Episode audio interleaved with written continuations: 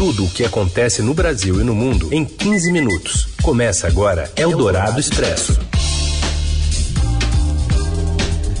Olá, sejam bem-vindos. Eldorado Expresso no ar, com as informações importantes no meio do seu dia, também no meio da semana. Eu sou a Carolina Ercolim, comigo Heisen Abac. Como vai, Heisen?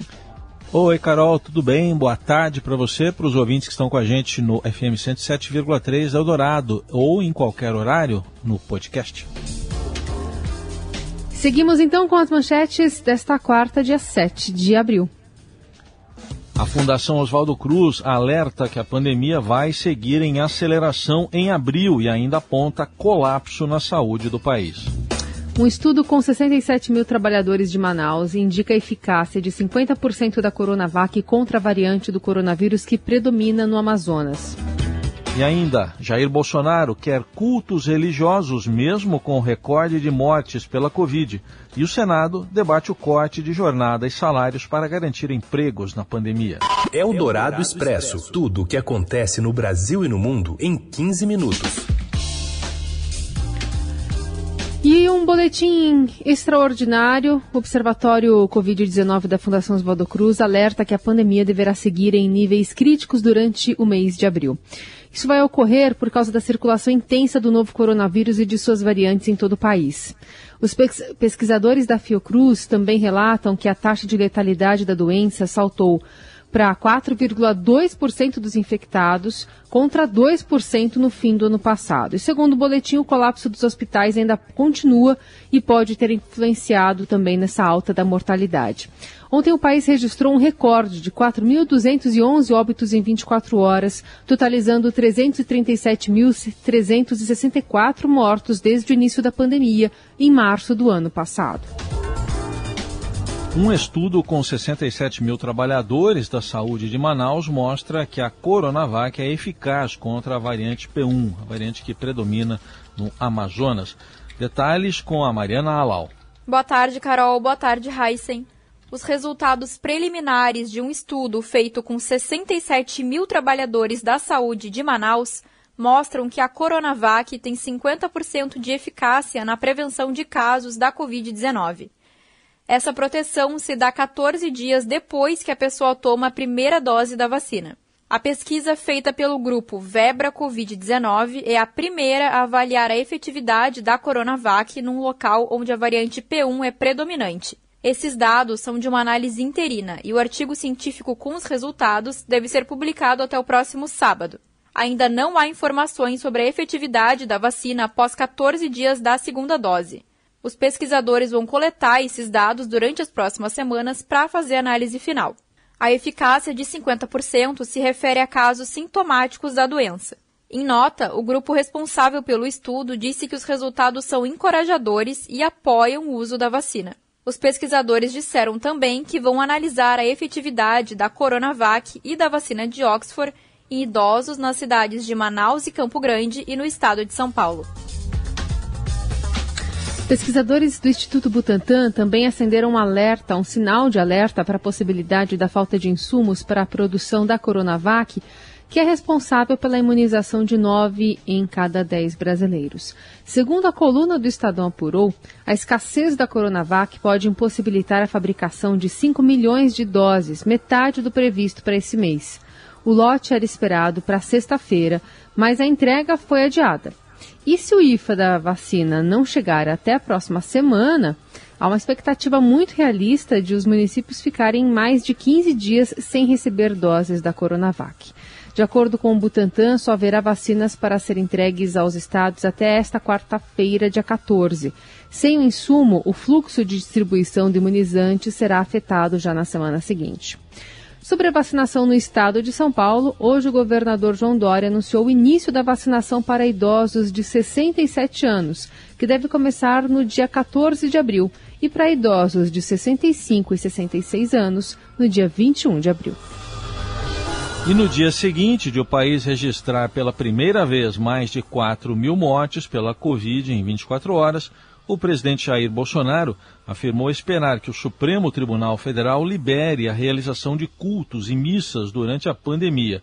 A corte julga na tarde de hoje uma liminar do ministro Cássio Nunes Marques, que liberou os templos a realizar cerimônias religiosas presencialmente.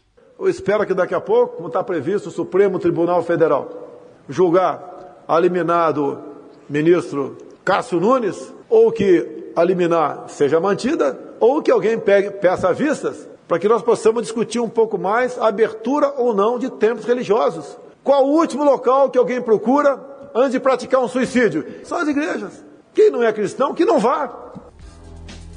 O presidente deu declarações em Chapecó, cidade catarinense visitada por Bolsonaro hoje, que é apontada por ele como exemplo no combate à Covid. A viagem foi marcada na última hora após o prefeito de Chapecó, João Rodrigues, do PSD, celebrar em um vídeo nas redes sociais a queda de internações e a desativação de uma unidade de terapia semi-intensiva.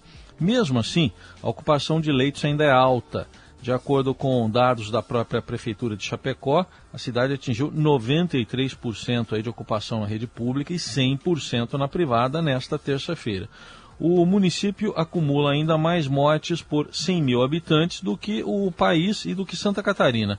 A cidade enfrentou o colapso de saúde em fevereiro, precisou transferir pacientes, adotar restrições de circulação e ampliar o número de leitos. Chapecó tem 541 mortos pela pandemia, sendo que mais de 410 foram registrados neste ano.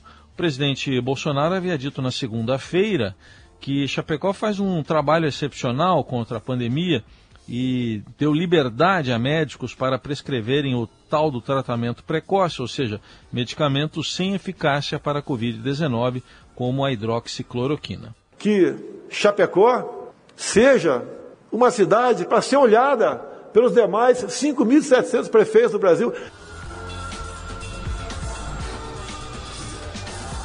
Presidente do consórcio do Grande ABC, Paulo Serra, defende o projeto aprovado pela Câmara Federal nesta terça, que autoriza empresas privadas a comprarem vacina contra a Covid para imunizar funcionários.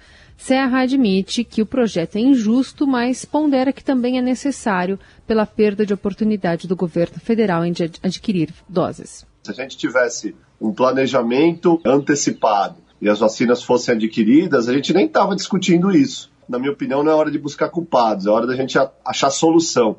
E me parece que esse projeto, apesar de ter uma certa injustiça embutida, né, porque vai acabar favorecendo o poder, o poderio econômico das grandes indústrias, ele se tornou necessário pela situação que a gente vive. Né? E de maneira geral, quanto mais gente vacinada, melhor. A região já foi um dos maiores polos industriais do Brasil, mas ainda mantém grandes montadoras como a Volkswagen e a GM e seria beneficiada pela imunização de empregados dessas empresas. O texto aprovado no Congresso é criticado pela oposição e por especialistas que classificam a medida como um apartheid sanitário, porque privilegia a imunização de quem tem dinheiro em detrimento de grupos prioritários atendidos pelo SUS. Segundo Serra, as sete prefeituras da região metropolitana também já procuraram as fabricantes de vacinas contra a Covid do mundo para adquirir doses de forma independente. Em entrevista à Rádio Dourado, Paulo Serra, que também é prefeito de Santo André, avalia como positivo o impacto da antecipação dos feriados no sistema de saúde.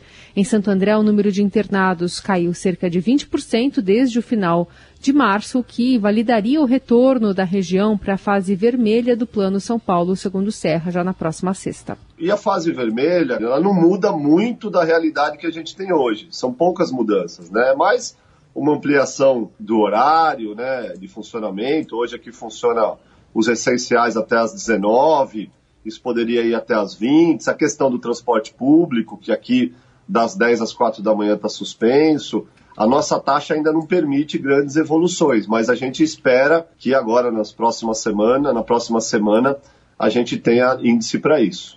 Eldorado Expresso.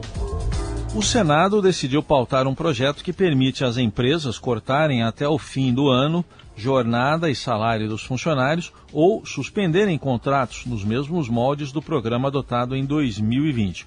Como contrapartida, o governo complementaria a renda dos trabalhadores atingidos pelo programa.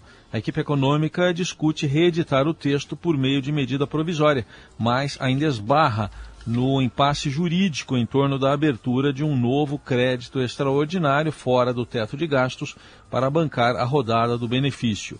O interesse em pautar o tema no Senado, no entanto, tem menos a ver com a urgência de amparar empresários e trabalhadores e mais com a pressão política traduz a colunista de economia da Eldorado, Adriana Fernandes. Entrou na pauta do Senado para pressionar o governo, que estava envolvido no numa, num debate intenso sobre regras fiscais, se podia fazer desse jeito, se não podia, porque está, sim, com uma medida provisória pronta para sair, mas dependendo de análise jurídica das regras fiscais. Então, essa pressão do Senado, colocando um projeto semelhante em votação, jogou aí maior pressão também para o governo agilizar. O governo decidiu enviar ao Congresso Nacional um projeto para alterar a Lei de Diretrizes Orçamentárias, a LDO, de 2021 e facilitar a edição de um crédito extraordinário de 10 bilhões de reais para bancar esse auxílio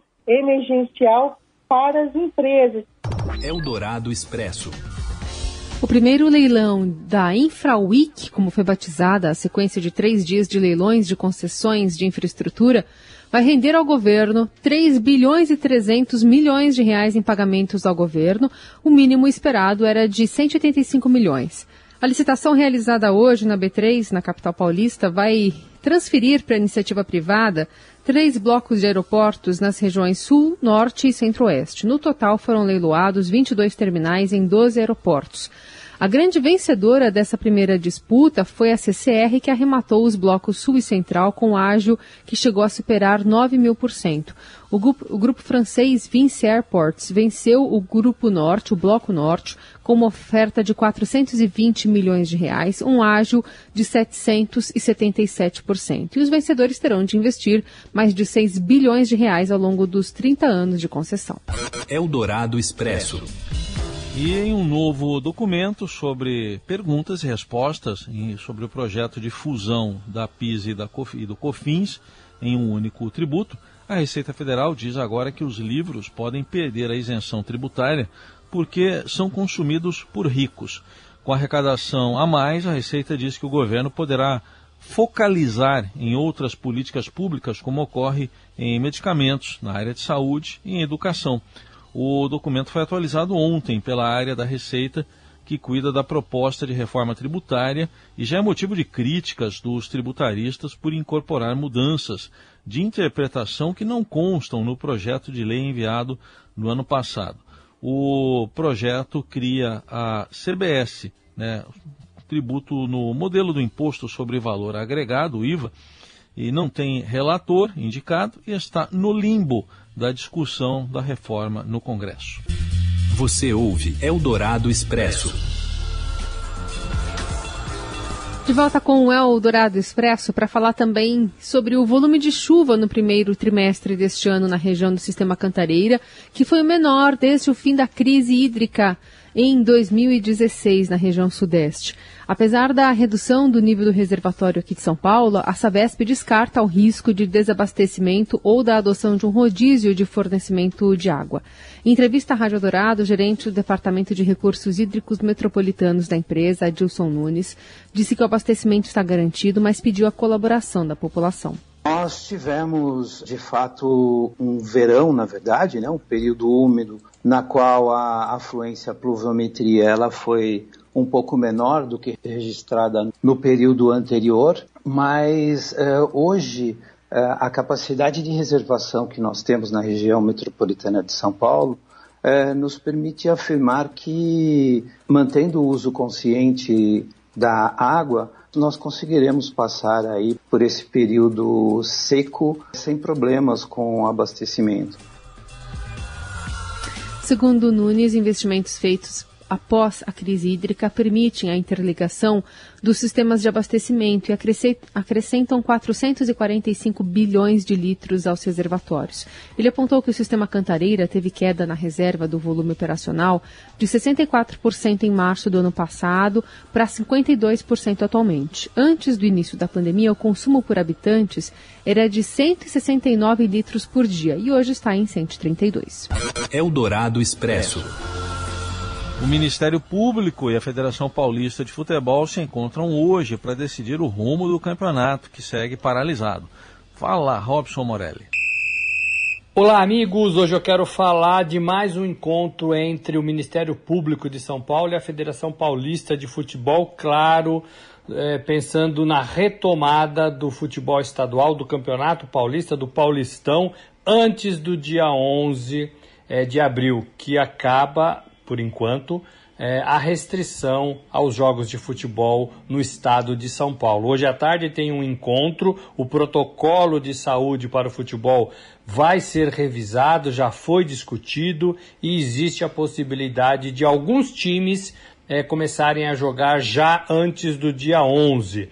Palmeiras e Corinthians, por exemplo, estão de sobreaviso que podem jogar em algum lugar, em algum horário, em algum dia. Esta é a organização de momento do Campeonato Paulista, mas a federação insiste em retomar as partidas para tentar acabar é, o campeonato no dia 23 de maio e aí não atrapalhar o calendário do futebol nacional, como Campeonato Brasileiro, Libertadores, Copa do Brasil. A, a pauta ainda está em discussão e o Ministério Público, juntamente com o governo do estado, vão tomar possivelmente essa decisão ainda hoje. É isso, gente. Falei, um abraço a todos, valeu. Eldorado Expresso. O crítico literário e professor Alfredo Bose morreu nesta quarta-feira aos 84 anos, vítima da Covid. Ocupante da carreira número 12 da Academia Brasileira de Letras desde 2003. Alfredo nasceu em São Paulo em 1936, descendente de italianos. Formou-se em letras pela Universidade de São Paulo em 1960 e logo recebeu uma bolsa de estudos na Itália, onde ficou um ano letivo em Florença.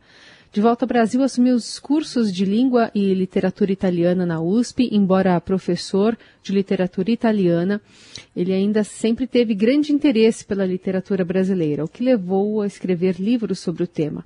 Alfredo foi responsável entre 1963 e 1970 pela seção Letras Italianas do Suplemento Literário do Estadão, no qual publicou mais de 20 artigos sobre diversos autores.